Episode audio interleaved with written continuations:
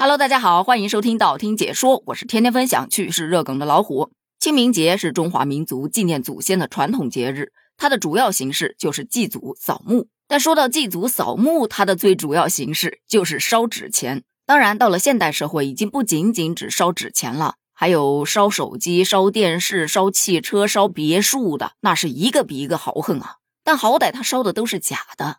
而今天咱们这个案例当中，他烧的是真的。这说的是近日在山东有一座公墓，有村民刚刚祭拜完，烧过的纸啊还没有完全熄灭，就有一辆车直接开过来停到了烧过的纸上。结果原本奄奄一息的小火苗，就这么突然一下子又复活了。他搁那烧的特别的旺盛，把这辆停过来的奥迪车烧的只剩下一副骨架子。不过万幸的是啊，没有人员受伤。这个事儿出来之后，引发了网友很大的争议。有小伙伴说：“完了，这车主现在这心情比上坟还沉重了。什么烧真车？这祭品绝对是最真心的。你看人家刚烧完纸，你就把车停过来，人家自然以为是给他的，所以一并收了嘛。不过我想说呀，这位车主难道就没有听过那一句老话，叫‘星星之火可以燎原’吗？你想想，那一点小火星都可以烧掉一大片原野，更何况你区区一辆小车呢？”其次，同样是在四月二号，辽宁省抚顺、本溪相继发生了森林大火。根据调查，这两起森林火灾都是由祭祀用火引发的。火灾的肇事者都已经被当地的公安机关控制住了，并将依法依规对相关责任人员进行严肃的追责。这是由于没有防火意识而引发的隐患。而同样是清明节引发的另外一个安全案例啊，是因为嘴馋。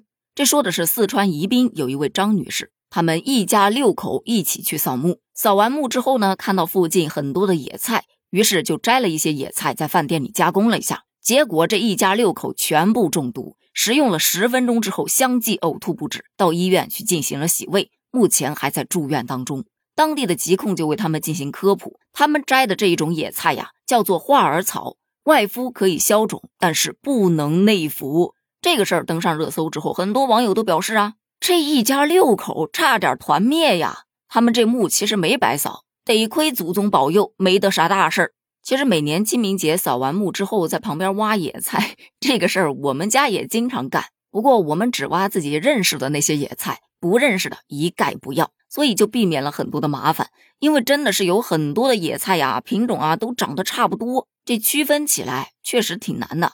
所以，大家如果嘴馋，在采摘之前一定要先认清。实在是认不清的，可以去找当地的村民帮忙区分一下。如果连村民都区分不了的话，不好意思，建议你还是别吃了。这次运气好，下次没准就要去见祖宗了。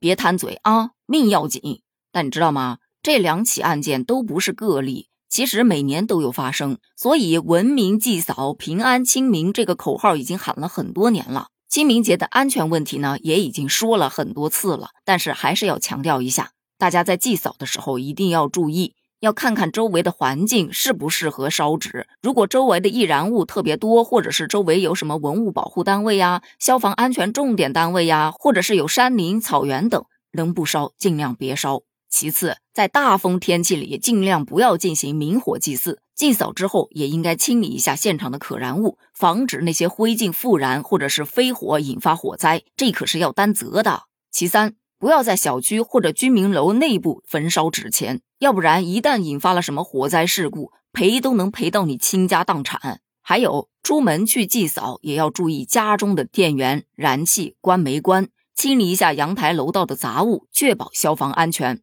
第五，路边的不认识的野花、野果、野菜，能不采摘尽量不要采摘，就算采摘了，也尽量不要食用，可别为了一时的口腹之欲去伤害自己的健康。对此，你有什么想说的呢？